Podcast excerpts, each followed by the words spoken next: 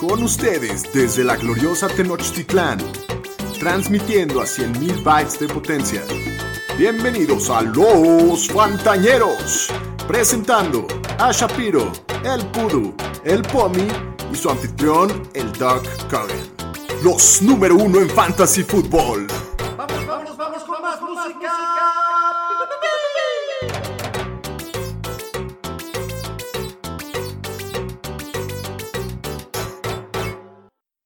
Bienvenidos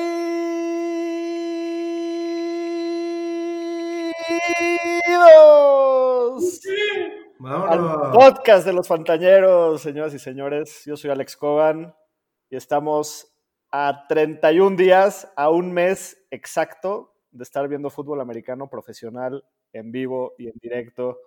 Qué emoción. ¡Auch! Pomi, bienvenido. ¿Cómo está Jonathan Pomerantz? Muy bien, Paulino, muy bien, doctor. Muchas gracias. Muy contento de estar otra vez aquí con ustedes. 31 días. ¿Qué son 31 días? No son nada. Y cuando, cuando uno ya es así de viejo, como que esos 31 días se pasan más rápido. No sé cómo sientan, pero ya estamos, ahora sí. Daniel Shapiro, bienvenido. Sí, no, ya, ya, ya se van poniendo interesantes las cosas, Doc. Ya hay que ponerse a estudiar, ya vienen los drafts. La mejor época del año, señores. A ponerse las pilas porque esto ya se siente y, y ya estamos ahora sí a nada. Daniel Aroesti, el Pudu, el señor Estadísticas, bienvenido, ¿cómo estás? Bien, gracias. Aquí otro lunes, ya más pegado a la temporada. Y ahora sí, pues ya, ahora sí, ya en época de drafts y fantasy. Y pues esperemos que disfruten del capítulo. Pues bueno, como siempre les recuerdo, por favor, que nos sigan en, en, las redes sociales, arroba los fantaneros en todos lados, y no nada más que nos sigan, sino que sigan interactuando, cada vez hay más participación, más preguntas, entonces todo eso, pues síganle así y aumentenle, por favorcito, ¿no? También, este, ahorita en que es época de drafts, pues también aprovechen y vayan contándonos cómo nos ven sus drafts, a ver si todos los consejos que les dimos, pues sirven de algo o no. Y bueno, pues hoy es, eh, tenemos un capítulo también con mucha información. Tenemos varias noticias de qué hablar. Tenemos Escuelita Fantasy con el POMI. Vamos a cerrar el ciclo de, de, análisis por división que estamos haciendo con Dando el Rol con los Fantañeros. Y pues hay mucho de qué hablar. La noche es joven y vamos a darle, muchachos. Eh, Pudo, vámonos directo con las noticias, por favor. Las noticias con el Pudu. Bueno, la NFL dijo que si se llega a cancelar la temporada de college football, este, ellos pondrían juegos los sábados. Ya canceló División 2 y División 3 de college, ya cancelaron toda la temporada. Y también de División 1 ya canceló la conferencia Mountain West y la MAC, que es la Mid American Conference. Y Big Ten atrasó el inicio de la temporada. Entonces, si llega a suceder esto que no me gustaría, por lo menos tendríamos americano y sábado y me gustaría que fuera tres juegos el sábado, a las 12, a las 3 y a las 7. Entonces, para tener americano todo el sábado y todo el domingo, no estaría nada mal. Mándale tu cartita al señor Goodell. Eso, eso está bonito en general, pero las dueñas de las quincenas no se van a poner nada contentas con esta noticia. Tener americano todo el día el sábado y el domingo es como el sueño de todos los machos y, y de las mujeres que aprecian del deporte, pero pero híjole, qué problemas nos va a causar, ¿no? Pero es trabajo. Ya es lo habías dicho. Es trabajo, es trabajo. ¿Escuchaste, dueña de mis quincenas? Es trabajo. Que nos inyecten americano en nuestras venas, nunca es suficiente. Sí. Entonces, pues a ver, ya les, ya les diremos qué va pasando de esto. Y bueno, cambiando de tema, el corredor de, lo, de Washington Football Team, Darius Guys, el viernes entregó a la policía con unos cargos de violencia familiar y un caso de estrangulamiento y a los pocos minutos de la noticia lo cortó el equipo. Increíble el talento desperdiciado de Darius Guys. Se veía como un gran talento llegando a la liga. De hecho, estaba proyectado para ser, para ser seleccionado en la primera ronda, pero también problemas fuera del campo le pegaron a su, a su valor en el draft de, de la vida real, ¿no? Y por eso slideó y, y, y, lo agarraron después los Reds, bueno, los que antes eran los Redskins, pero qué triste que ya parece que este cuate ya se le acabó su chistecito, ¿no? No, tipazo el güey. Sí, no. Y bueno, hablando de running backs, también este, los Patriots firmaron hoy al running back Lamar Miller por un contrato de un año. Entonces, eso, pues, ahorita lo analizaremos más adelante, ahorita que toquemos los pads. Y siguiendo con el tema del COVID, hubo varios jugadores que optaron por no jugar la temporada. Ya habíamos mencionado otros el programa anterior, pero en los últimos días de Miami, los receptores Allen Hearns y Albert Wilson el receptor de San Francisco Travis Benjamin y el receptor de los Jets Josh Dodson fueron los, como los principales nombres. Y jugadores que sacaron de la reserva de COVID, de los Lions Matthew Stafford y Kenny Goladay, de Jaguars Gardner Minshew, de los Vikings Justin Jefferson y Anthony Barr, de Pittsburgh eh, James Washington y de los Bucks el rookie Kishon Bond. Hasta aquí mi reporte, Joaquín. La escolita de fantasy con el POMI. Aprendemos y jugamos. Estimados alumnos, bienvenidos nuevamente a su gustada sección, la escuelita de fantasy con su seguro servidor, el POMI. Esta vez vamos a hablar de los IR spots, eh, Injury Reserve Spots, o lugares designados para lesionados en español. Eh, bueno, uno, uno de estos lugares, un IR spot, es un lugar dentro de tu equipo que está designado a un jugador que esté con la categoría de out, suspended, doubtful o injury reserve de su equipo, ya sea por lesión o este año por COVID. Dado el contexto que tenemos esta temporada, que no hay un preciso normal, y por temas de la contingencia sanitaria, es bastante probable que, jugadores de fantasy que contraigan el COVID eh, en la temporada o que sufran lesiones por no tener partidos de preparación o por no tener training camps como todos los años, eh, definitivamente vemos una posibilidad de que haya más lesiones, ¿no? Entonces, por lo mismo, se sugiere tener estos IR spots o aumentar los jugadores de esta banca. De, esa manera, pues no tendrás que tirar a jugadores que son valiosos que posiblemente puedan regresar después. Y este consejo les doy porque su profe, el POMI, soy. Aprendemos y jugamos. Dando el rol con los fantañeros. Pues ahora sí llegamos a el capítulo de clausura de esta serie que se llama Dando rol con los fantañeros, en el que pues nos metemos división por división y hablamos equipo por equipo de todos los jugadores que son relevantes para Fantasy. Y hoy llegamos al cierre con nuestro cuarto capítulo que vamos a hablar de las divisiones este, tanto de la conferencia americana como de la conferencia nacional. Entonces, pues vamos a darle. A la central de abastos, División Oriente, súbale hay lugares.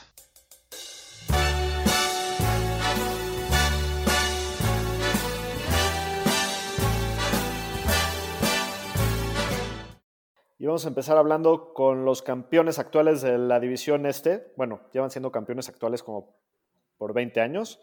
de los Patriotas de Nueva Inglaterra, que el año pasado quedan 12-4 y por primera vez en la memoria reciente tenemos un cambio radical en el equipo, un cambio de 180 grados en el que sale la institución Tom Brady. Veo ya al señor Shapiro sonriendo de alegría. Platícanos qué opinas. No sé, no sé qué me emociona más, si la, si la situación de Miami para este año y el draft o lo que está pasando con New England, ¿no? Y digo, no, no le deseo el mal a nadie, pero New England ya, muchos años, ¿no? Ya, Justo hicimos una encuesta en Twitter en estos días de cuál es el equipo más odiado para cada quien y los Patriotas fueron de los populares. Entonces, bueno, se entiende el sentimiento. Igual, ¿qué más te da, Daniel? O sea, no es como que tú vayas a ganar la división. No, no, pero te deseo que algún día sufras eso en tu división, para que Bueno, eh, aparte de la salida de Tom Brady, que bueno, obviamente es un cambio cultural en el equipo, pues muy, muy fuerte, ¿no? Traen a Cam Newton hace un par de semanas que, pues bueno, eso sorprende a, muchos. Se va el pateador Steven Goskowski, que también lleva muchos años allá. Traerían al Gronk a Tampa y draftearon a dos Tyrants, a David, Devin Asiasi y Dalton King en la tercera ronda. Aparte, son el equipo con más jugadores que optaron por no jugar esta temporada. Pero bueno, pues se viene un año muy interesante para los Pats porque es algo totalmente nuevo, algo que no hemos visto en muchos años, algo de incertidumbre en el equipo. Y la primera pregunta que les tengo que hacer es, Cam contra Jared Steedham, ¿quién va a jugar? ¿Quién va a ser el titular? El equipo habló mucho al principio del off-season de que les gustaba mucho Steedham, que creen en él. Aro, ¿tú qué opinas? Pues eso decían, pero yo la verdad creo que Cam va a empezar, por eso lo trajeron. Si tan confiados estuvieran con Steedham, no hubieran hecho ese movimiento. Este, el tema con Cam ya tiene 31 años, se perdió casi todo el año pasado y en 2018 dos juegos, pero eh, la ventaja que te da Cam es el tema terrestre que en 2018, si lo contamos, siempre ha acabado en el top 5 en acarreos, yardas corriendo y touchdowns por tierra en 8 años consecutivos como coreback, ¿no? Entonces te da ese plus, pero yo la verdad lo veo como alguien que habrá que streamar más adelante. La, la situación de Cam es, bueno, la última vez que tiene una temporada que es relativamente sólida es la primera mitad del 2018. En esa temporada promedió 23.7 puntos por partido de fantasy. Fue el tercero con mayor, con, con, con ese dato, con los mejores datos. Eh, ahora, cambia de equipo, cambia de situación, cambia con un coach que quién sabe si va a adaptar el, el, la forma de juego de los Pats a cómo juega Cam Newton. Entonces es, es mucho riesgo más el tema del riesgo de las lesiones. Creo que es el claro ejemplo de alto riesgo, alta recompensa. Obviamente Cam tiene mucho upside, ya fue MVP, corre y eso para Fantasy es muy valioso y aparte tiene al mejor coach de la historia ahí atrás de él, pero también tiene un piso muy bajo porque pues número uno, ni siquiera estamos a ciencia cierta que es el titular indiscutible y aparte pues viene de, de mucha, una serie de lesiones fuertes y pues ese riesgo es muy fuerte, ¿no? Sí, no, y, y, y no tiene muy buenas armas aparte. También. Vamos a hablar de eso. Edelman pues viene del mejor año en fantasy de toda su carrera, pero bueno, toda la ofensiva es una incógnita sin, sin Tom Brady y aparte tiene 34 años. ¿Algún interés en Edelman, Shapiro? Mira, yo, yo creo que Edelman es muy dependiente del volumen que tenga y con Cam no creo que vaya a tener el mismo volumen que con Brady, ¿no? Brady es el coreback ejemplo que más le pasa al slot y tenía nueve, nueve targets por partido desde 2013 promediaba y no creo que lo vaya a repetir. En su ADP me gustan mucho más otros jugadores que están alrededor. El año pasado termina como receptor 10. Se está yendo más o menos en la séptima ronda. ¿Llegaría algún momento, Pomi, donde dirías es demasiado valor para dejarlo pasar? Es, sigue siendo un receptor 1, muy probablemente. ¿Qué opinas de eso? Para mí sí, y, y, mucho lo hemos hablado con otros jugadores. Depende de la situación en la que tú personalmente llegues a ese punto en, tu draft y cuál sea tu estrategia, ¿no? Si ya tienes a lo mejor a dos wide receivers, tener a Julian Edelman como flex, el año pasado fue el número 10, este año se está yendo como el 34, se antoja y es un precio barato para un jugador que no no ha dado signos de detenerse, no tiene 34 años, pero no, no parece estar eh, disminuyendo su volumen. Entonces, ya creo que está suficientemente castigado su ADP. Entonces, a lo mejor sí me lo llevaría a finales de la séptima e inicios de la octava. Sí, Chance no acaba como el receptor 10, pero igual y regresa un poquito de valor. Nikhil Harry, los, los Pats invierten una primera ronda en el draft por él. El año pasado, como rookie, se pierde los primeros nueve juegos por una lesión que tuvo en, en la pretemporada o en el training camp y solamente tuvo 100 yardas en total en los siete juegos que sí jugó. ¿Hay algún interés por Nikhil Harry? Obviamente el talento está, pero con todas las dudas que hay de la ofensiva, ¿alguien estaría dispuesto a agarrarlo en alguna situación? ¿O Mohamed Sanu, Shapiro? ¿Alguno de los dos? Mira, Harry tiene el potencial de, de explotar este año, pero a mí no me gusta nada simplemente por otros jugadores que me gustan más. Eh, claramente estuvo muy tocado el año pasado, tuvo tres lesiones diferentes y sí puede ser un, un, buen sleeper por ahí, pero creo que hay cosas más seguras y por el mismo precio como Ayuk, eh, Raygor, Sammy Watkins. De acuerdo. de acuerdo. Bueno, Sonny Michel, ¿qué decir de este muchacho que creo que, creo que ya nada más llegué a la conclusión que no es bueno para el americano. O sea, hay gente que es buena, hay gente que es mala. Yo, yo, creo que él es malo. O sea, ha tenido mucho volumen y no puede hacer nada con él. Lo odio, no lo quiero ni tocar. Más con la noticia fresquecita el día de hoy de que los Pats firmaron a Lamar Miller, que ya lo dijo el señor Estadísticas en las noticias. Creo que todavía le pega más a su ADP, le pega más a su al valor que tiene, que puede aportar un equipo Sonny Michel. No me gusta nada, yo no quiero saber nada de él, ni de él, ni de nadie del backfield. Aro, ¿tú qué opinas? Dijo, tampoco. Y con esta noticia, todos dicen que va, va, a empezar la temporada en el pop. Entonces, eso quiere decir que se podría para empezar los primeros seis juegos del año. Y Lamar Miller lo firmaron, pero viene rezando una lesión del ACL que se lo volvió en training camp el año pasado. Entonces, este, este backfield tiene muchísimas incertidumbres. No sabemos qué rol va a tener cada quien.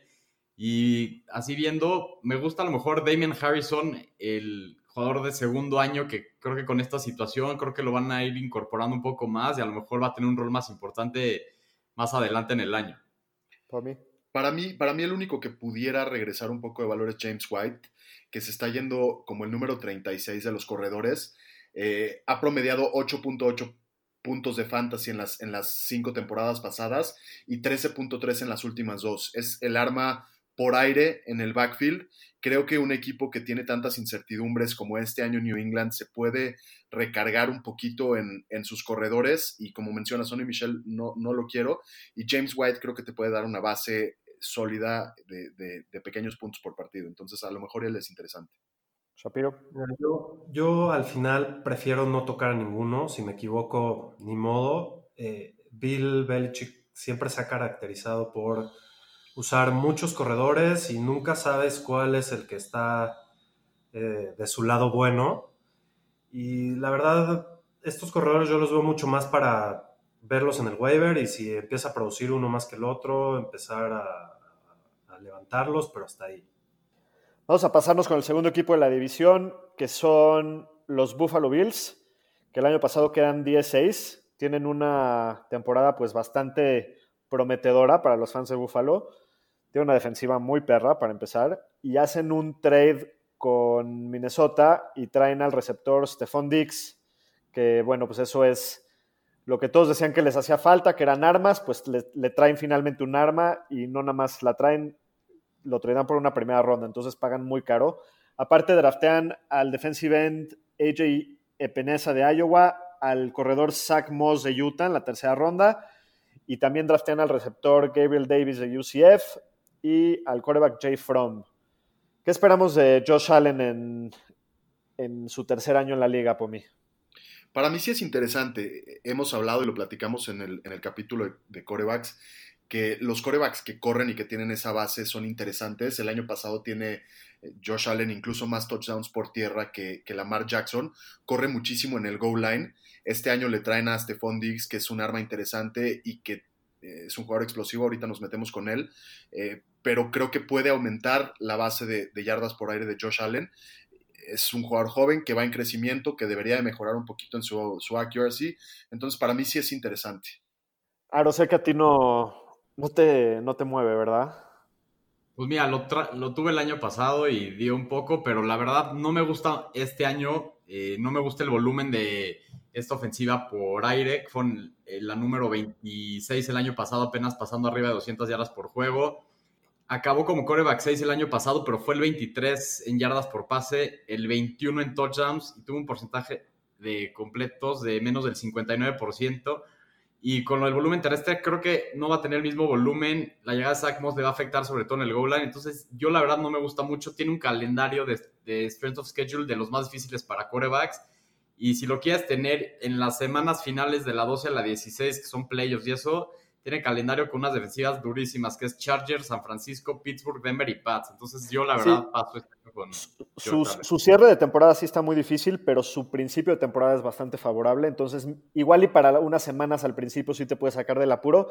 Y yo creo que un número que, que sí espero un poco de regresión con él es que fue el líder en touchdowns de todos los corebacks por, por tierra con nueve, que eso es más que Lamar Jackson. Y, y yo creo que sí la llegada de Zach Moss también le puede pegar en ese departamento. O sea, yo para el precio donde está, yo la verdad no lo pago. Prefiero esperarme un poco otras rondas más atrás y verme otros corebacks. Yo estoy de acuerdo contigo. Yo también estoy de acuerdo. Bueno, hablando un poquito de sus armas, obviamente su arma principal, Stephon Diggs, sí cabe mencionar que es una ofensiva que es mucho más terrestre que aérea. Y Stephon Diggs acabó como receptor 21 el año pasado en Minnesota, con todo y todo que Thielen se perdió varios juegos. Entonces, si va a tener un, un mejor año es porque su volumen va a aumentar mucho más que eso. Entonces yo creo que esa es la pregunta que te tienes que hacer eh, a la hora de tomar la decisión si quieres agarrar a Stephon Dix en su ADP. Pomi, ¿qué opinas? Tú lo viste jugar en Minnesota muchos años. ¿Cómo lo ves? Sí, y, para mí es uno de los jugadores más explosivos y, y, talentosos corredores de rutas que tiene la liga. El año pasado su volumen es bastante bajo. En Minnesota tiene 63 recepciones y con esas... Eh, tiene 1130 yardas, ¿no? Es un jugador que el, año pasado promedia 17.9 yardas eh, por, por, por, recepción. Tienes que saber que juega dos veces contra Stephon, Gilmore de, New England, dos veces contra Byron Jones de Miami. Entonces, eh, no es un jugador que vaya a ser muy consistente, pero yo sí creo que va a tener partidos muy interesantes. Y es de, de esos pocos jugadores que se te escapa touchdown en, en casi cualquier pase que agarre. Entonces, si sabes que estás agarrando, yo, yo, para mí sí tiene su valor. John Brown, que el año pasado fue el receptor 1, tuvo un año relativamente sólido. El año pasado quedó, acabó como receptor 20. Yo personalmente la veo difícil que repita eso con Dix en el equipo y, pues por lo mismo que hablamos de que es un equipo que corre mucho. También creo que Cole Beasley, más que drafteable, lo puedes llegar a, a meter en una situación de emergencia, lo puedes echar un ojo, ya que es el slot, tiene bastantito volumen para, para, para, o sea, para su posición. Y no sé si a alguien le interese, ya sea John Brown, Cole Beasley, Shapiro, algo de ellos. Pues mira, yo creo que Cole Beasley puede tener un volumen interesante desde el slot, no cuesta nada eh, y te puedes sacar de problemas en alguna semana complicada y tiene un techo yo creo que más alto de lo que lo estás drafteando, entonces puede ser interesante, en especial en half PPR y PPR. Aro, ¿cómo ves el backfield? ¿Cómo crees que se desarrolla la situación en la temporada del backfield? ¿Quién va a tener la mayoría? ¿Va a ser un comité? ¿Cómo lo ves? Pues sí, creo que va a ser un comité y más con la llegada de Zach Moss, lo que pagó el equipo en el draft. Creo que los van a splitear. Creo que Singletary va a, va a tener la mayoría de los acarreos, pero creo que Zach Moss va a tomar más relevancia, sobre todo en el red zone y en jugadas de corto yardaje, por el tamaño que tiene. Es un corredor 20 kilos más pesado que Singletary y, y más alto, entonces creo que ahí le va a quitar esos acarreos. Los veo, la verdad, a Singletary lo veo como un flex que puede tener la oportunidad a lo mejor de meterse en el top 24 de corredores. Y el, y el, problema es que no se está yendo como flex, ¿no? Se está yendo como el corredor número 22. Tiene datos interesantes. Eh, la temporada pasada fue el quinto en yardas por acarreo eh, a partir de la semana 8. Eso es bastante, bastante bueno. Eh, tiene volumen, tiene habilidad, fue de los mejores evitando tacleadas. El problema más grande que tiene es que tuvo dos touchdowns por tierra en ese periodo. Para mí, y lo mencionábamos un poco antes, el, el, el back en el goal line es Josh Allen, muchos hablan de que podría ser Zach Moss, pero de que seguro no es Singletary, no es Singletary. Ese es el problema con él. Eh, a ver, les hago una pregunta. ¿Qué prefieren? ¿Singletary, Mark Ingram, Cam Makers, Raheem Monster, David Montgomery? Cualquier, todos esos menos Singletary. yo, yo, yo, de ellos prefiero a Mostert seguro y a Ingram muy probablemente que a Singletary. Yo también, yo también. A Montgomery no. A lo mejor sí prefiero. A Montgomery, y, a Montgomery hasta también, yo creo. Pero está, está interesante. Sí. Se, se, vio mucho potencial con él, eso no, queda, no cabe duda. Desde que se hizo el titular estaba promediando arriba de 100 yardas por juego. La pregunta con él es cuánto tiempo le va a durar ese, esa titularidad. Sí se acabó perdiendo también cuatro juegos por lesión, entonces no tiene el tamaño para que parezca que pudiera aguantar un, una temporada completa de golpe tras golpe tras golpe. Su tight end es Dawson Knox, que fue rookie el año pasado, enseñó algunos flashes ahí de mucho talento. Yo creo que si fuera una ofensiva que pasa mucho y un coreback que sea un poquito más preciso que, que Josh Allen, se podría llegar a ser un muy buen jugador. Como está la situación ahorita, no le tengo mucho interés. ¿Están de acuerdo conmigo? Coincido. Sí, de acuerdo. De lujo. Vamos a pasarnos con el tercer lugar, que son los Jets de Nueva York, que el año pasado quedan 7-9, comandados por un consentido del programa, que es el señor Adam Gaze, uno de los personajes favoritos de Daniel Shapiro. El Ojos Locos. El, el gurú de la ofensiva fue el, el, equipo que menos yardas tuvo en la liga en 2019. Bueno, pues este año traen a Joe Flaco para, para estar ahí de reserva de, de Sam Darnold. Aparte traen al infinito, a Frank Gore, ya creo que ya pasó por todos los equipos. Nada más le faltan los Pats para pasar por todos los del AFC ¿no? ¿Qué tiene? ¿70? Pues no sé, pero qué, qué cosa. Sigue, sigue jugando. Sí. Tradean, un, tradean a Jamal Adams hace un par de semanas que lo platicamos, que pues es no nada más, en mi opinión, el mejor jugador del equipo, sino que también pierden a CJ Mosley, que es el segundo mejor jugador defensivo del equipo. Entonces, Pobre Jets, nada más no, no, no, veo, no veo la luz. Draftearon a uno de mis jugadores favoritos del draft, que es Mikai Beckton de Louisville, un, un tackle ofensivo que les recomiendo ver sus highlights porque es un cuate muy dominante, un, un asesino ahí en la línea ofensiva. Y, en Twitter. ¿Perdón? Sí, les, en Twitter. Les, les, voy a poner un par de, jugad de, jugaditas ahí en el Twitter para que lo vean. Y aparte draftean eh, a Denzel Mims en la segunda ronda, el receptor de Baylor que pues también es un cuate con bastante talento. Y vamos a empezar a hablar de Sam Darnold. Hay, algo de interés por el besucón que le dio mononucleosis el año pasado. Pues, Aro, ¿tú qué opinas? Puede jalar. Cuando tenga, cuando tenga buenos ma- matchups, lo, lo puedes meter fácil. Yo la verdad es que no lo toco hasta que demuestre algo. Solamente pasó 300 yar- más de 300 yardas dos veces en toda la temporada y tuvo cuatro juegos que se clavó al top 10 en la posición.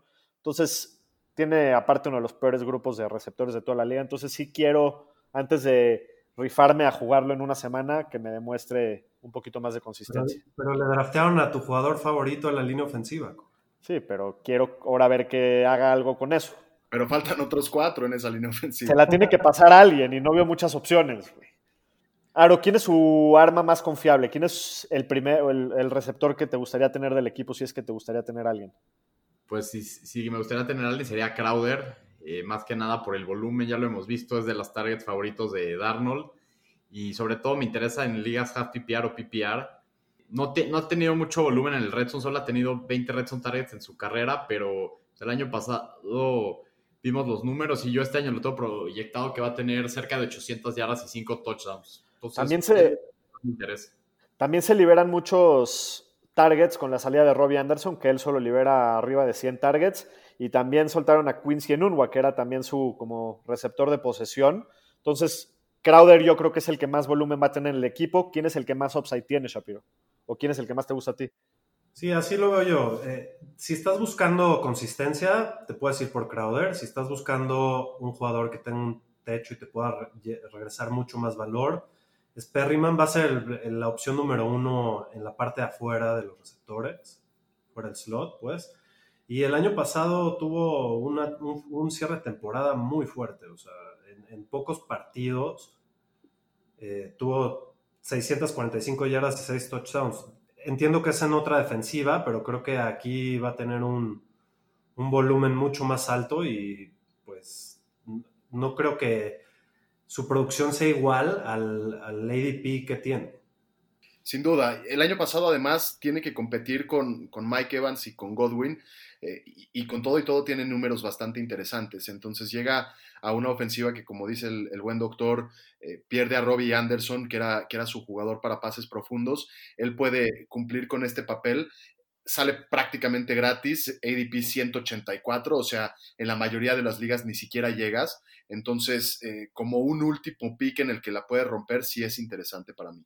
A mí ya si te vas a rifar así, yo prefiero jugármela con Denzel Mims, que creo que puede ser titular desde la semana 1 y puede ser de los, el receptor más talentoso del equipo. Eh, Te, te- diría, te diría que apostemos, doctor, pero la neta son tan poco importantes que no voy a gastar ni mi saliva ni, ni comerme un chile o algo así por ellos. Pero, pero yo sí creo que, mucho más en Perryman. Nada más que decir. A mí, digo, Perryman tiene talento, pero lleva cuatro años en la liga, necesita demostrar algo de consistencia para, para que me haga un poquito más de ruido. Prefiero irme con lo incierto, con lo que no conocemos y con el upside. Pero bueno, la verdad es que ninguno de los dos son de, de gran interés. Como tight end, el año pasado había mucho hype alrededor de Chris Herndon, que al equipo le gusta mucho, se ha hablado mucho de él. Empezó el año suspendido, después se lesionó. Hay mucho talento en la posición, pero creo que nada más echarle un ojo, saber que existe y ver si, si en algún momento llega a ser, a ser interesante, ¿no? Nada más que eso. Un poquito más interesante, eh, su backfield. Le'Veon Bell viene de un año bastante decepcionante, después de que tu- se tomó un año sabático y tenía las piernas muy frescas. Sí tuvo mucho volumen, pero en general la ofensiva de los Jets se vio muy mal. Pomi, ¿cómo ves el backfield? ¿Cómo, Yo- cómo ves a Bell más bien? A mí Bell me parece bastante interesante. El año pasado tiene 300, 311 oportunidades. Es el octavo jugador o, el octavo corredor con más volumen el año pasado. Y increíble, después de lo que le vimos a, a Bell en, en Pittsburgh, tiene cero partidos de 100 yardas, tiene solo uno de más de 75 por tierra, tiene cero corridas de más de 20 yardas cuando su máximo histórico había sido 19 en una temporada. Entonces, yo creo que no hay peor para él. Vaya, no hay, no hay un piso más abajo, no hay una peor situación en la que, en la que pudiera estar. Y le refuerzan un poquito su línea ofensiva. Entonces, uno de los problemas más grandes que tuvo Bell el año pasado fue que fue drafteado en la primera ronda o, o inicios de la segunda, y este año se está yendo en la cuarta. Entonces, sin duda su situación debe de mejorar. Claro. Yo creo que va a tener el volumen garantizado igual que el año pasado y creo que el área de touchdowns que se había afectado eso el año pasado, creo que va a mejorar. Yo lo tengo con siete touchdowns este año, entonces por donde está en su valor ahí en la cuarta ronda, me gusta muchísimo Bell. Sí, ¿Qué si el prefieren? año pasado terminaba con siete touchdowns, hubiera sido corredor uno. Sí, por supuesto. ¿Qué prefieren, Bell o Todd Gurley? Yo Bell. Por mí. Bell. Yo, yo prefiero a Todd Gurley y es un poco de lo que mencionábamos en el capítulo de, de- de estrategias del draft. Solo lo prefiero porque está en una mejor ofensiva. No comparo, digamos, sus talentos. Digo, tienen, tienen diferentes propiedades. Creo que como puro corredor es mejor Bell y como pass catcher es un poquito mejor para mí Todd Gurley. Eh, y por y eso, eso que Bell es de los mejores de la historia en eso. Pero Gurley también, Gurley también es muy bueno. A mí me gusta más Bell porque de Gurley pues, está el tema de la rodilla que ahí está, ahorita está bien, pero nunca sabes cuándo puede brotar. Entonces, Sí, por eso, eso no se le va a quitar, no se va a curar de eso. A mí también me gusta más Bell. Gordon, Melvin Gordon o Bell, ¿quién prefieren? Bell. Yo Bell. Bell también. Bell. Conner, James Conner o Bell. No, Bell, sin duda. Sí, Bell. la vieron. David Johnson o Bell. Un grupo de corredores, ¿no? Es el que Sí. mejor techo tiene y el que más techo también puede tener. Lo hemos visto terminar como corredor uno, no creo que vuelva a pasar, pero sí tiene un talento interesante el señor. David Johnson, ¿alguien lo prefiere que a Bell? No, todos No. Bell. No, No, Bell. sí. Bueno, en, poca- en resumen, a todos nos gusta mucho Bell, entonces draften a Bell. Muy bien, y en último lugar en la división, antes de empezar a hablar de los delfines de Miami, ¡Eh! vamos, vamos a hacer una fiesta. Exacto. Buen aplauso del delfín, Pomi. No, tremendo, qué, qué bonito, qué padre No es- hablar de los delfines. La verdad es que no es muy común hablar de los delfines, porque No. pues, pues no. ¿no? No, no, no como un understatement. El año pasado.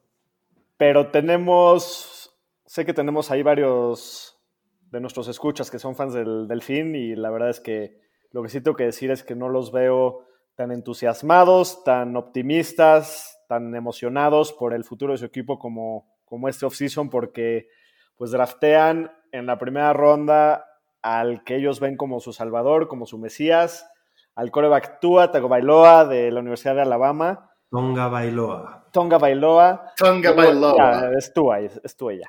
Tua. Y la verdad, qué emoción, qué emoción, porque creo que es el primer coreback que pinta para ser competente desde Dan Marino. Ya te puedes, ya tienes de quién comprarte una jersey. Shapiro, ¿qué opinas? ¿Estás emocionado de Tua? Sí.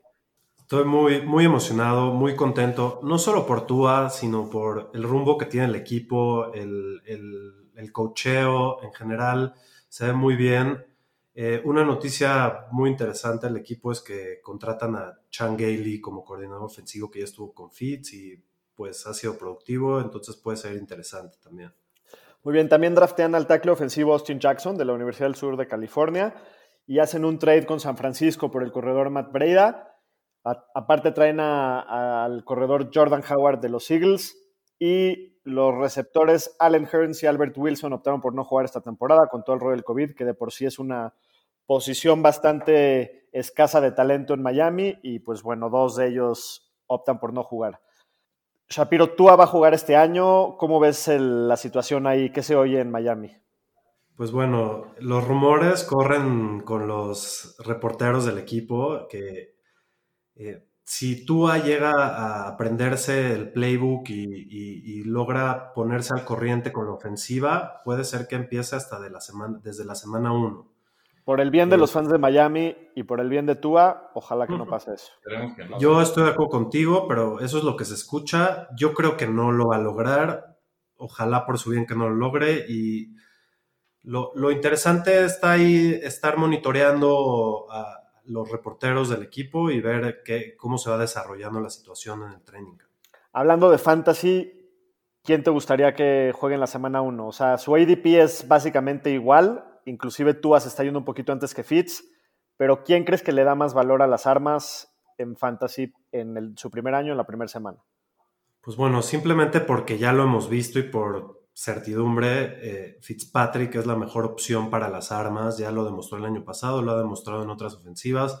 es un poco inconsistente, pero ha demostrado ser el streamer por excelencia. En buenos matchups siempre tiene buenos números. y- Aunque obviamente el techo de Tua es mil veces superior al de Yo no creo que este año el techo de Tua sea superior. Yo no creo que este año, o sea, a dos, tres años, 100%, pero este año un coreback rookie, su, su mayor número de yardas fue Andrew Luck con 4000 y fracción, ¿no? Y La verdad no, no veo que pueda lograr eso con el equipo que tiene Miami y, y creo que Tua puede ser, mu- perdón, creo que Fitzpatrick puede ser mucho más productivo. Bueno, creo que una de las, bueno, en mi opinión, el único receptor interesante que tiene en el equipo Miami, tiene algunos flyers ahí que te puedes rifar más, adel- más adelante o, al final, pero su arma más importante es Davante Parker, que el año pasado terminó como receptor 2 de la semana 4 en adelante. ¿Qué opinas, Aro, de, de Davante Parker y, y estarías dis- dispuesto a llevártelo en su ADP actual? Sí, donde está su ADP sí me gusta que es la sexta ronda. La verdad lo veo como un jugador que lo puedes usar como receptor 3, lo puedes tener ahí en tu flex y te va a dar. Creo que va a tener el volumen garantizado. Lo vimos el año pasado y más si Fitzpatrick empieza o mientras esté Fitzpatrick. Y no tiene mucha competencia en la posición ahí en el equipo. Entonces creo que sí se va a ver beneficiado y sí me gusta mucho donde está. Shapiro, ¿quieres agregar algo? No, pues concuerdo mucho con lo que dijo el señor estadística. Tiene un techo muy interesante para donde está yendo. Otro receptor interesante es Preston Williams, que el año pasado fue un rookie que no fue drafteado y se hablaba muy bien de él en, en el preseason, en el training camp, era una de las sorpresas del equipo. Se acaba volando el ACL en la semana 9. Sí veo un poquito apretado los tiempos para que esté al 100 al principio de año, pero ¿hay algún interés, hay algún mundo en el que lo vea siendo relevante para Fantasy alguien? Yo, yo sí lo veo relevante. Digo, hay que seguir monitoreando las noticias que salgan de Miami, pero el año pasado estaba proyectando, si hubiera terminado la temporada, tener ses- 60 recepciones, 850 yardas y 6 touchdowns, que para un rookie es bastante interesante y para tenerlo ahí al final de tu banca y con el tema de Albert Wilson y Allen Hearns que dejan ahí mucho volumen disponible, creo que puede superar sus expectativas bastante. Pomi. Creo que quien más se ve beneficiado de, de los jugadores que optaron por no jugar y de la falta de, de- de receptores en, en este equipo es Mike Gesicki, que tanto nosotros como muchos otros analistas de fantasy lo han puesto ahí como jugadores breakouts o como, o como sleepers. Es un tipo bastante, bastante grande que se está yendo como tight end 14, entonces básicamente sí te la puedes rifar y sí te la puedes jugar con Mike Gesicki, incluso lo puedes agarrar como tu segundo tight end. Eh, entonces yo creo que al que hay que echarle mucho ojo en esa ofensiva es a Mike Gesicki. Sí, yo lo veo como el- la segunda opción por aire en el equipo después de Devante. Sí, y el equipo lo planea usar en el slot más que de tight end y no, no tiene otro slot, entonces puede, el volumen puede ser interesante. De acuerdo, a mí es uno de los, de los que salen baratos y tienen potencial para dar una buena sorpresa. Gesicki creo que es uno de los candidatos principales. El backfield, ¿cómo lo ves, Aro? O sea, está dividido entre Jordan Howard y Matt Breda. ¿Qué tanto volumen le va a quitar Breda al, al backfield? ¿Cómo ves esa Sí situación? le va a quitar algo de volumen. Yo creo que a Howard lo veo como el corredor de primero y segundo down, sobre todo eh, Brida, el corredor de tercer down o de cambio de, de De pace, ritmo. que dicen, exacto. Pero la verdad, creo que va a tener volumen, o sea, lo vería a lo mejor para meterlo como de flex y donde te lo estás llevando, creo que va a tener bastante buen volumen. En ligas half PPR y PPR está interesante. Para mí, Matt Breda, pues ha demostrado que es un cuate muy talentoso, es uno de los jugadores más rápidos de toda la liga, pero creo que no, no- no lo veo con el volumen para, para ser relevante en fantasy. No tiene el tamaño de un corredor prototipo como para, hacer para tener un volumen serio. Siempre ha sido como un cambio de ritmo y no lo veo más que eso. Pomi, ¿quieres agregar algo?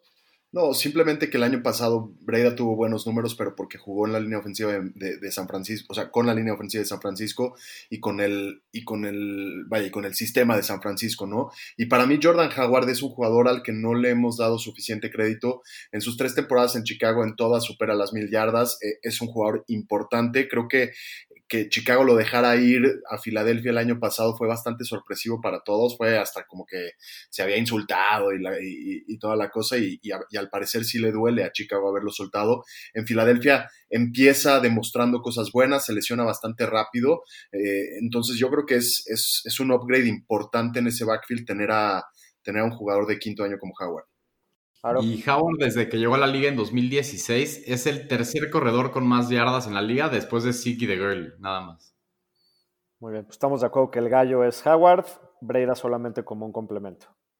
Algo más de Miami, porque no sé cuándo vayamos a volver a hablar, entonces Shapiro aprovecha, equipo, aprovecha porque Nada más, nada más para cerrar, creo que hay que echarle ojo a que la defensiva de Miami se reforzó bastante esta, este offseason y ya no va a ser el matchup tan fácil para las otras ofensivas en fantasy. Entonces hay que echarle un ojo y no irse con la finta de lo que pasó el año pasado, porque sí cambiaron mucho las cosas ahí.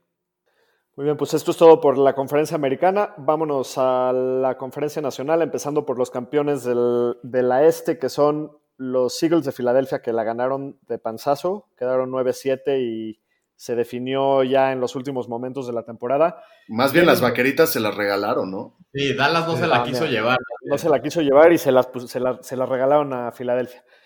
Vienen de una temporada que yo no me acuerdo de haber una cantidad de lesiones. Igual se iban cayendo como moscas, cada semana otro. Era algo fuera de serie. Entonces, bueno, eso también le, le debió haber afectado en, sus- en- en- en la productividad del equipo en general. Este año draftean a, a uno de los prospectos más importantes en, en receptores, que aparte llega a una de las mejores situaciones, que es Jalen Rager de la Universidad de TCU en la primera ronda. Y en la segunda ronda sorprenden a, a mucha gente drafteando a Jalen Hurts. Aparte hacen un trade con San Francisco por el receptor Marquis Goodwin, pero pues tampoco importa porque ya dijo que él no va a jugar. Entonces, empezando a hablar de Filadelfia, lo primero que tenemos que hablar es de Carson Wentz, que yo sí lo considero uno, como de lo- uno de los corebacks elites de la liga, mínimo en talento. Las lesiones le han, le han puesto varios obstáculos en su carrera hasta ahorita, pero el año pasado finalmente logra terminar una temporada completa y, lo hace como el coreback 10 en fantasy. ¿Les gusta en su ADP? Shapiro, ¿tú qué opinas?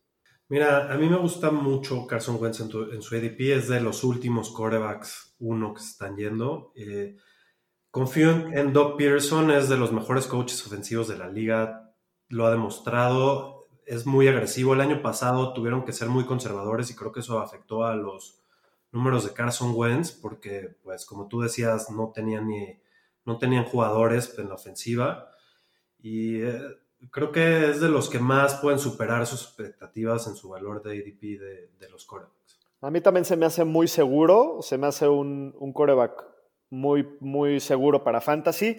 Y si logran estar sanos sus receptores, yo creo que sí tiene potencial para quedar bastantito por arriba de, del ADP que, es, que se está yendo actualmente. ¿Alguien quiere agregar algo de Carson Wentz? Se vio el año pasado, ¿no? En el primer juego tenía todas sus armas y tuvo una explosión y luego se Exactamente. La mejor arma mínimo en papel de los Eagles es Alshon Jeffrey, pero este año se habla de que va a empezar el año en PUP, que las primeras seis semanas, ocho semanas ni siquiera va a jugar. ¿Quién de las armas de, ah, no de las armas, de los receptores de Filadelfia, para ser un poquito más específico, es el que más les gusta? Eh, Pomi, ¿tú qué opinas? Para empezar, es muy interesante decir que todos los receptores de Filadelfia que van a jugar se están yendo muy baratos. Todos están yendo arriba del, receptor 50. Entonces, eh, se habla también en el camp de Filadelfia que Jalen Rager muy probablemente va a ser el, que, el, el jugador con más recepciones, con más yardas, con más touchdowns de esa ofensiva. Entonces, sin duda, para mí es el más interesante. Y si no lo puedo draftear a él, para mí también Deshaun Jackson, que está saliendo muy, muy barato, puede ser interesante.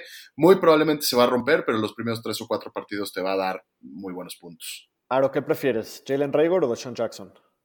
No, Rayor, la verdad. De Sean Jackson, ya hemos visto la explosividad que tiene, pero no, no, ha, no ha podido mantenerse en el campo por el tema de lesiones. Me gusta más Rayor. Y hemos hablado muchos de receptores rookies, pero creo que Raygor, en la situación en la que está, es de los que más beneficiados se van a ver de los receptores rookies y creo que es de los que puedes empezar desde la semana 1 por la oportunidad que va a tener. Estoy de acuerdo, aparte de que Sean Jackson ya tiene 33 años y, bueno, como bien dijeron, las lesiones siempre es un riesgo muy alto con él. El arma principal, ahora sí hablando en general aérea, lleva siendo Zach Ertz por muchos años. El año pasado fue el segundo tight end con más targets y el líder en equipo, del equipo en targets eh, otra vez, ¿no? Lo lleva haciendo ya por varios años seguidos. Ha sido tight end top, top 10 en fantasy en los últimos cinco años. Es uno de los más seguros en una posición que es bastante difícil de predecir, pero al final de cuentas también tienen otro end de mucho talento que es Dallas Goddard. Shapiro, ¿qué estarías dispuesto a agarrar a Ertz? Porque tendrás que invertir una cuarta, quinta ronda por él. ¿Cómo lo ves la cosa ahí? Mira, creo que Ertz está bien valuado. Creo, no, no juzgaría a nadie ni, ni vería mal que alguien lo tome en su ADP. Mi estrategia no es agarrar ese tipo de tight ends, pero sí creo que tiene un, un, riesgo bajo, tiene un piso bastante alto, pero sí creo que la presencia de Godert lo limita. De acuerdo. Y lo mismo Godert, tiene mucho talento, pero también su techo está limitado por él. O sea, los dos sí. se, se, acaban afectando. ¿Hay algún mundo en el que los dos puedan acabar en el top 12, Shapiro? ¿Lo ves o, o no, no, hay posibilidad? Sí, sí hay algún mundo. A Godard lo veo más como en una semana que tienes bye weeks y estás en problemas y lo puedes usar. Muy bien. Pudu, ¿cómo ves el backfield? Miles Sanders creo que a todos nos encanta, es uno de los jugadores más populares para, para tener un breakout season. Es esta parte uno de los mejores corredores receptores de la liga. ¿Qué opinas de Miles? Pues me gusta donde está su valor. Ahí está al final de la segunda ronda, está como running back 11. Yo la verdad mis proyecciones lo tengo como running back 10. Me gusta mucho el volumen que va a tener. Lo vimos los últimos siete partidos de la temporada. Promedió casi 21 toches por partido. Entonces, la verdad creo que va a tener muchísima oportunidad y me gusta la ofensiva en la que está. Entonces, sí compro el precio ahí donde está y sí compro el hype que tiene esta temporada. Algo, algo interesante ahí es que los Eagles han tenido muchas chances de contratar a algún corredor y solo tienen dos, ¿no? Tienen a Boston Scott y a, y a Miles y no lo han hecho. Entonces, yo creo que los dos pueden ser bastante productivos. Obviamente, está ahí el Corey Clement también, ¿no? ¿Perdón? Sí, también está Corey Clement. Clement. Sí, pero eso está quemado, o sea, no, ni lo usaron. El año pasado están todos lastimados y no. Sí. ¿Algo más de Filadelfia? Todo claro. Vamos a pasarnos con el segundo equipo. Que antes de hablar de los vaqueros de Dallas, también quiero hacer una mención. Ya hablamos de la encuesta que hicimos en Twitter de los equipos más odiados. Y en segundo lugar mencionamos que quedaron los Patriots, pero en primer lugar quedaron los vaqueros, que no era de esperarse, ¿no? No, no es un equipo muy querido aquí en los Fantañeros, pero bueno, queremos mucho a nuestros, a nuestros escuchas que le van a Dallas y les mandamos saludos. Y... Menos a Jonás. Son varios. Menos a Jonás. Menos a Jonás. Bueno, y, y, en Dallas también hay cambios importantes porque finalmente el necio de Jerry Jones decide dejar ir al Clapper, al aplaudidor oficial del NFL Jason Garrett, y traen como nuevo entrenador a Mike McCarthy, que, que bueno, pues tuvo sus años ahí de, de, gloria con Green Bay y luego también cayó en un, en un abismo, ¿no? Por unos años. Le dan una extensión de contrato a Mari Cooper por cinco años, le pagan a la nota y aparte le ponen el franchise tag a su coreback Dak Prescott, pero no logran llegar a una extensión. Se habla de que estuvieron a minutos de poder cerrar un deal, pero bueno, pues va a jugar bajo el, tag este año. Aparte se traen al pateador Greg the Zurline y se retira su centro Travis Frederick, que era uno de los mejores centros de la liga. Draftean en, el, en la primera ronda a uno de los mejores talentos del draft, que es el receptor CeeDee Lamb de la Universidad de Oklahoma. Y pues se ve, la verdad, como, como un año pues muy prometedor en Dallas porque tienen una ofensiva en papel muy explosiva, muy talentosa. Y vamos a empezar hablando de Dak, que fue el coreback 2 en Fantasy el año pasado. ¿Están dispuestos a pagar este precio tan alto por él? Pomi, ¿tú qué opinas? Yo creo que sí. Iba a decir cuando estabas dando la introducción, Doc, que además me parece una tontería que Jerry Jones no cierre el contrato con, eh, eh, con Dak, porque sí o sí el año, el año que entra le va a salir más caro, ¿no? Entonces, yo creo que, bueno, el, eh, Dak el año pasado tiene casi 5 mil yardas, 30 touchdowns, acaba como el coreback 2. Este año se está yendo como el 3 por obvios motivos, porque regresa Mahomes a, a, a esa lista.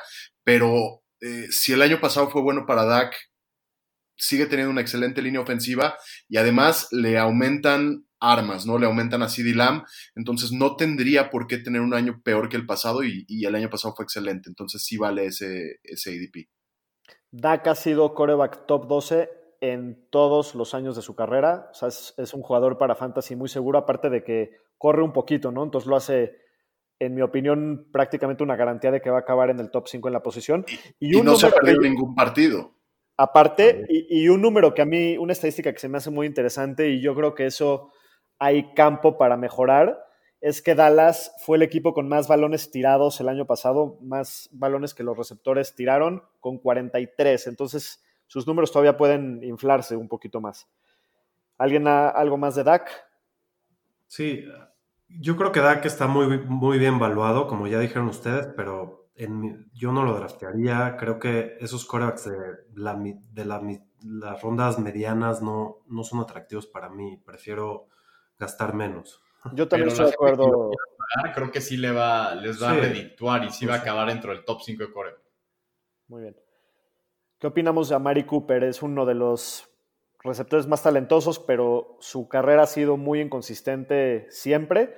Como ejemplo, el año pasado terminó como receptor 3 de la semana 1 a la 10, pero de la 11 a la 17 termina como receptor 43. Entonces tiende a desaparecer mucho, aparte de que ha sufrido lesiones toda su carrera.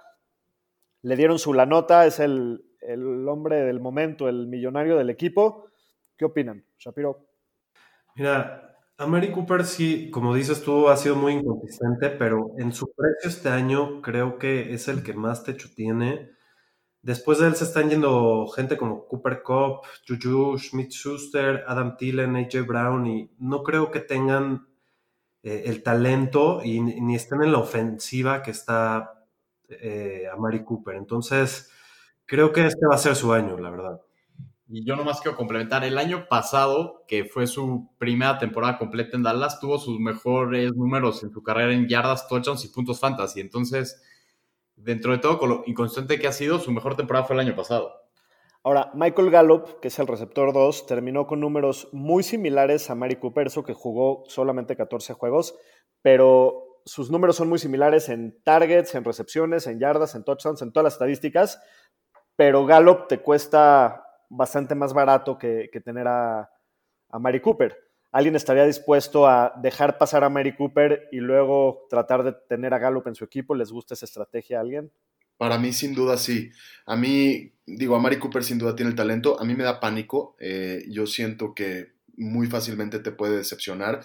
También puede acabar con una gran temporada, pero para mí Gallup, eh, con esos mismos números y con un precio mucho más barato y ya sé lo que estoy comprando, yo, yo prefiero agarrar a Gallup en ese valor. Ahora, también se habla, se habla mucho de, que pues, hay mucho talento, ¿no? Y a quién le van a tocar las bolas, a quién le va a tocar la oportunidad.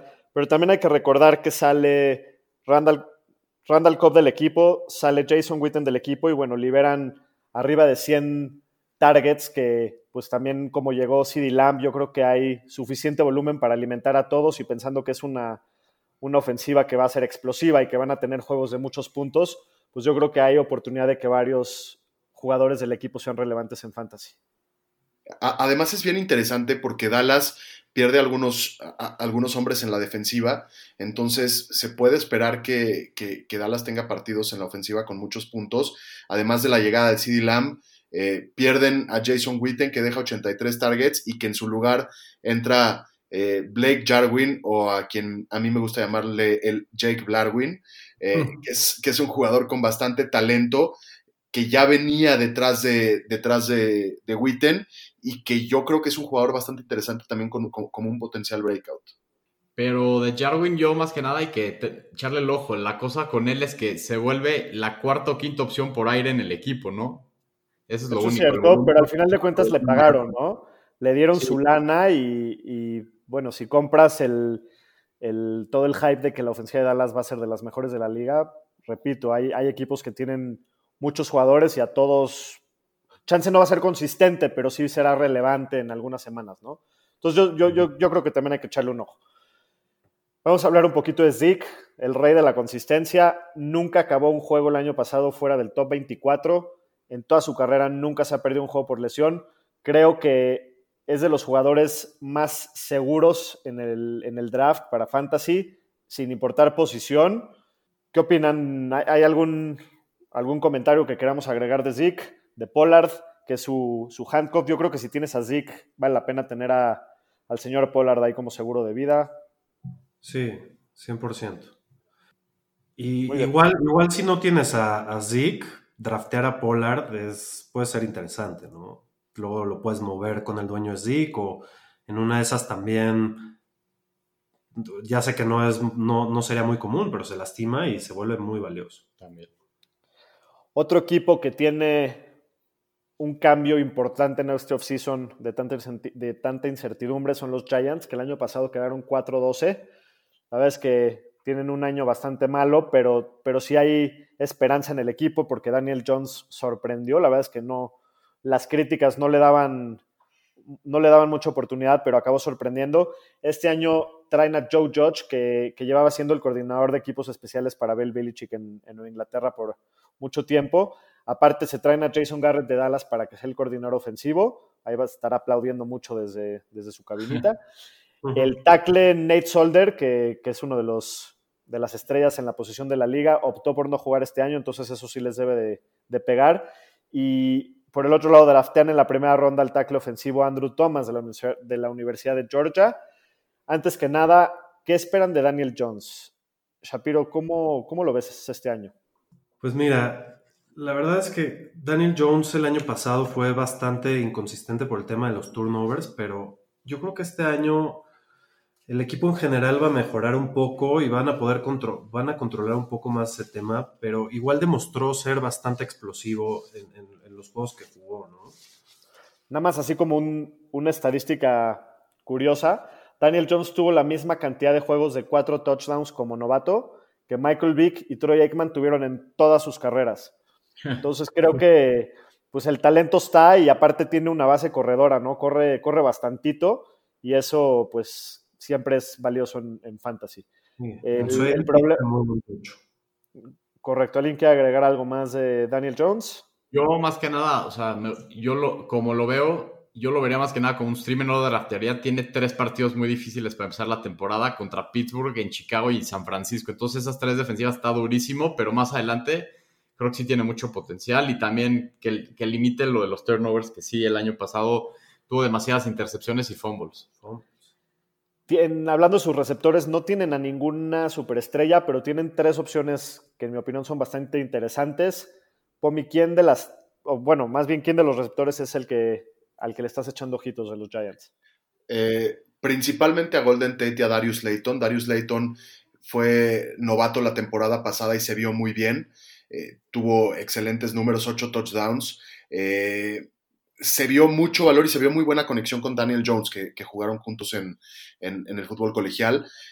Pero Golden Tate en su valor, que como hablábamos es, ADP 140, es decir, muy al final del draft, prá- prácticamente acabando. El año pasado devuelve bastante buen valor. En 6 de 11 partidos que juega, eh, tiene, tiene más de 8 recepción, bueno, de 8, de 8 targets.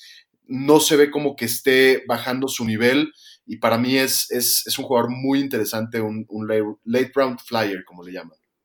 Shapiro, ¿tú qué opinas? Nada más para complementar lo que dijo Pomi, depende de cuál sea tu estrategia, ¿no? Si estás buscando a alguien más consistente, que vaya a tener más volumen, te puedes ir por Golden Tate. Si estás buscando a alguien con la que la puedes reventar y, y tenga un techo muy alto y, y a lo mejor un poco más inconsistente, te puedes ir por Slate. A mí el que más me gusta definitivamente es Slayton. Si, si, está, estará, si estará dispuesto a agarrar a cualquier receptor de los Giants, sería Slayton. En especial porque como Sterling Shepard se lesiona muchísimo, espero que hay un- una oportunidad para que sea mucho más consistente de lo que fue como novato Darius Slayton y creo que es el más talentoso de los tres. Hablando de Evan Engram, es un talento elite, eso todos lo sabemos desde que lo draftearon, pero su problema principal, que es lo que le ha afectado en toda su carrera, es que se ha perdido 19 juegos en sus primeras tres temporadas. Las lesiones son lo único que lo pueden frenar. Aro, ¿algún interés en, en tener a Evan Engram en alguno de tus equipos? Hijo, la verdad es muy bueno, pero el tema de las lesiones siempre ha estado ahí. La verdad, por donde está en su ADP, no quiero pagar ese precio. La verdad, creo que prefiero llevarme otro jugador y esperarme. Mira, es el Tyrant número 8. Eh, yo creo que tiene talento para ser top 3. Entonces, yo creo que sí es una buena apuesta. A mí sí me gustaría llevármelo. Y eh, tenemos varios Tyrants al final que hemos tratado de pronosticar o adivinar que van a ser breakouts, eh, el caso de Noah Fant, el caso de Gesicki, eh, el caso del mismo Blake Jarwin. Entonces, yo sí me llevaría a Evan Ingram y sí, le, sí agarraría una banca de Tyrant después. Muy bien, y hablando de su backfield, que también es un pick que considero bastante seguro, es el señor Saquon Barkley, que creo que es uno de los mejores jugadores de la liga, sin importar posición, por su talento nato que tiene y su explosividad, su velocidad, su fuerza en sus piernas. ¿Alguien ha visto sus muslos? Sí, tiene unos muslos enormes. Ay, doctor. De verdad, o sea, no, no sé en qué tienda vendan esa talla de, de pantalones, pero muy, muy, muy perro. Se me hace un jugadorazo. Creo que también, igual que de Zeke, no hay mucho de qué hablar. La pregunta que más bien les puedo hacer, ¿a quién prefieren de los dos? Creo que se están yendo, son talentos elite, se están yendo en el 2 y en el 3 en la mayoría de los drafts. Shapiro, ¿a quién te llevarías tú entre Zeke y Saquon? Pues bueno, va a depender mucho de quién eres tú y tu personalidad, ¿no? Si, si, si te gusta el riesgo y las jugadas grandes, yo creo que te puedes ir por Saquon. Saquon es un tipo que explota en cualquier partido. Nada más para poner una comparativa, el año pasado, con todos los juegos que se perdió, Saquon tuvo cinco jugadas de más de 40 yardas y Zeke tuvo cero. Zeke es seguridad total, consistencia, entonces ya ahí es mucho de cómo piensa cada quien. Yo, la verdad, ya hice este análisis. Yo tengo en una liga el pick 2. Estoy considerando que McCaffrey se va a ir con el 1. Ya me puse a analizar qué voy a hacer porque son mis dos opciones de picks. Y la verdad, este año me voy a ir con Ezequiel por la línea ofensiva en la que está, por la ofensiva en la que está. Lo hemos platicado. Si está, los jugadores de mejores ofensivas dan mejores números. El tema de lesiones también se ha lastimado menos. Entonces, para mí, Ezequiel es más seguro y este año me voy a ir con él. Yo también, entre ellos dos, yo creo que le daría una ligera ventaja a Zeke, simplemente por la seguridad, por la consistencia que ha demostrado toda su carrera. Aunque sí considero que Sacón es un jugador más explosivo, que sí te puede dar esos juegos que, que te gana la semana por él solo. Si alguien tuvo a Sacón en la final de Fantasy el año pasado, esa semana él solito te ganó el campeonato, porque sí tiene esa posibilidad de en cualquier momento que toca la bola llevarse las 50, 60 yardas, ya sea por pase o por corrida y, esos, y ese upside no culpo a nadie que lo prefiera por, por encima de, de ¿no? También considerar que, que Saquon tiene un volumen por aire más garantizado y más grande que, que, que Zeke. Bueno, vamos a pasarnos con uno de los peores equipos de la liga, los Washington. Eso. que, que, bueno, el Washington Football Team, como se hacen llamar, qué desastre de franquicia, qué desastre de off-season. Sí trajeron a Ron Rivera, que se me hace un movimiento muy inteligente, de los pocos movimientos inteligentes que hemos visto a Daniel Snyder hacer como dueño del equipo, porque sí es un head coach que pues no se va con chistes, ¿no? Y que sí debe de cambiar la cultura del equipo, pero la verdad es que se llegó a una situación muy complicada en la que ya pasaron por todo el escándalo de los de las acusaciones de acoso sexual, ya pasaron por todo el relajo, todas las distracciones del cambio de nombre, de las, de las protestas contra, contra el nombre y los, los nativos en, en, Estados Unidos. Y ayer, bueno, esta semana también todo el desastre que ahora salió que su corredor titular, por el cual invirtieron bastante en el draft, Darius Guys, también lo acusaron de, de violencia doméstica y no pasaron ni 10 minutos y el equipo ya lo había cortado. Resumir que es un tipazo. Sí, o sea, para llevarlo a tu casa y presentárselo a, a tu hermana, ¿no? Muy bien, bueno, hablando de lo que hicieron este año, le ponen el franchise tag al liniero ofensivo Brandon Sheriff, cortan a, bueno, como ya mencioné, a, su corredor Darius Guys, draftean a Chase Young con, con el primer pick del, el, perdón, el segundo pick del draft, que se considera el mejor jugador defensivo de la clase, y al corredor Antonio Gibson de la, de la, Universidad de Memphis en la tercera ronda. Y una noticia que a mí personalmente me dio mucho gusto porque yo le tengo un lugar en mi corazón a Alex Smith. Los doctores le dan el visto bueno para regresar a jugar americano. Le deseo todo lo mejor. Ojalá que, bueno, de, deja que juegue, que esté bien y que, que, esté sano y que tenga una vida digna al final de su, porque la verdad es que fue un susto bastante fuerte.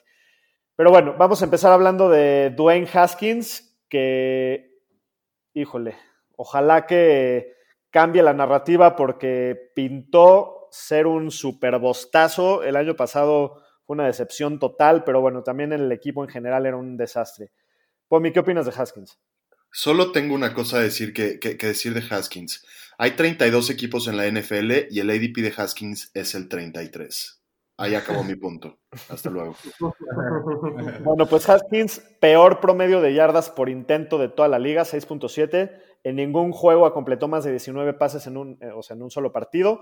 Pero lo que sí es que enseñó en sus últimos dos juegos algo de promesa, algo de, de esperanza para los fans de- del Washington.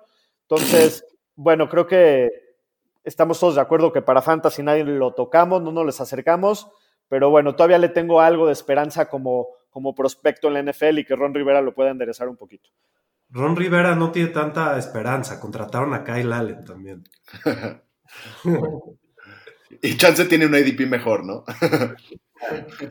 Bueno, de sus receptores, el año pasado seleccionan a Terry McLaurin, que, que tiene una gran temporada tomando en cuenta todo el desastre que fue el equipo.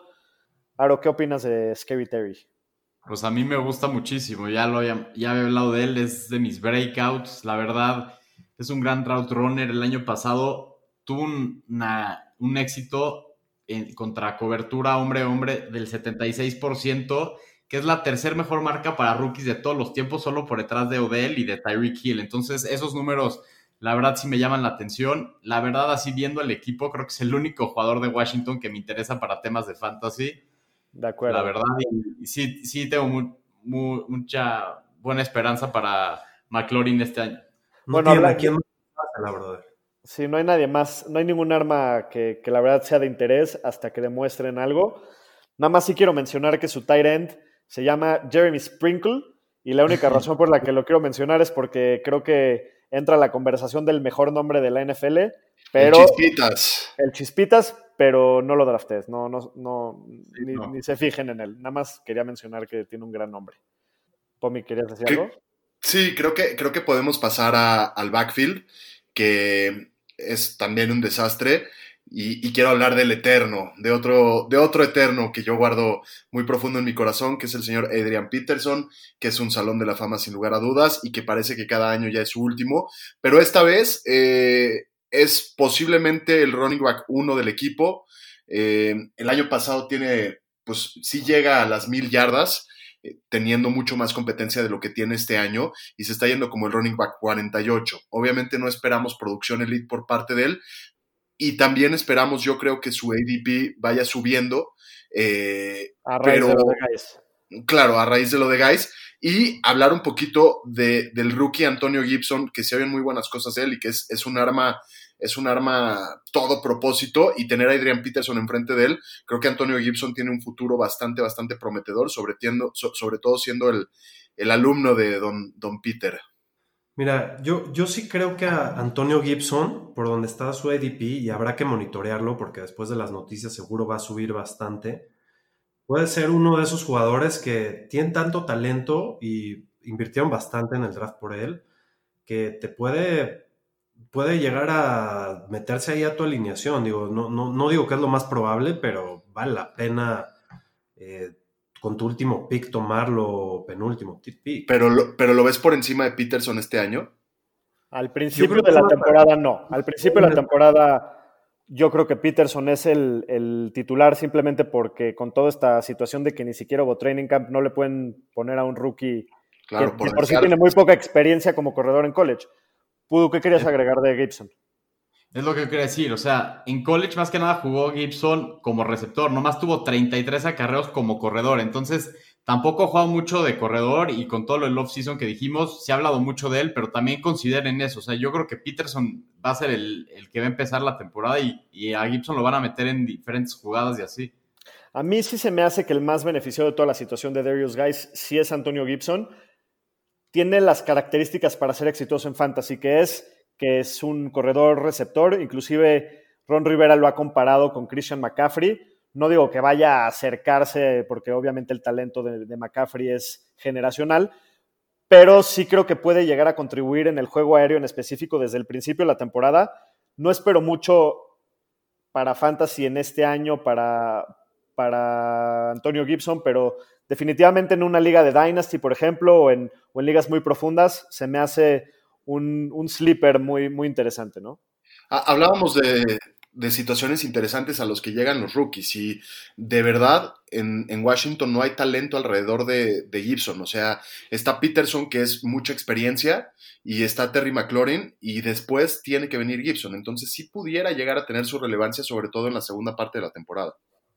Muy bien, pues esto ha sido todo por hoy. Más les vale que nos escuchen porque no les puedo explicar la chamba que fueron estos cuatro capítulos de, de, divisiones. Siento que hice más investigación que cuando hice mi tesis profesional. Entonces, por favor, escúchenos y si nos escuchan, por favor, recomiéndenos. Como siempre, ha sido un placer estar con todos ustedes. Y, y, qué padre, y, y, qué padre que pudimos hablar de Miami. Yo creo que ya en el 2021 volveremos. Solo, solo, no. solo, palabras para ti, Kirk Gracias. No, y, ya, esténse quietos, esténse quietos. Nos vemos, nos vemos la próxima, cuídense. Venga, recomiéndenos. Gracias por escuchar. Bye, bye, bye. cuídense.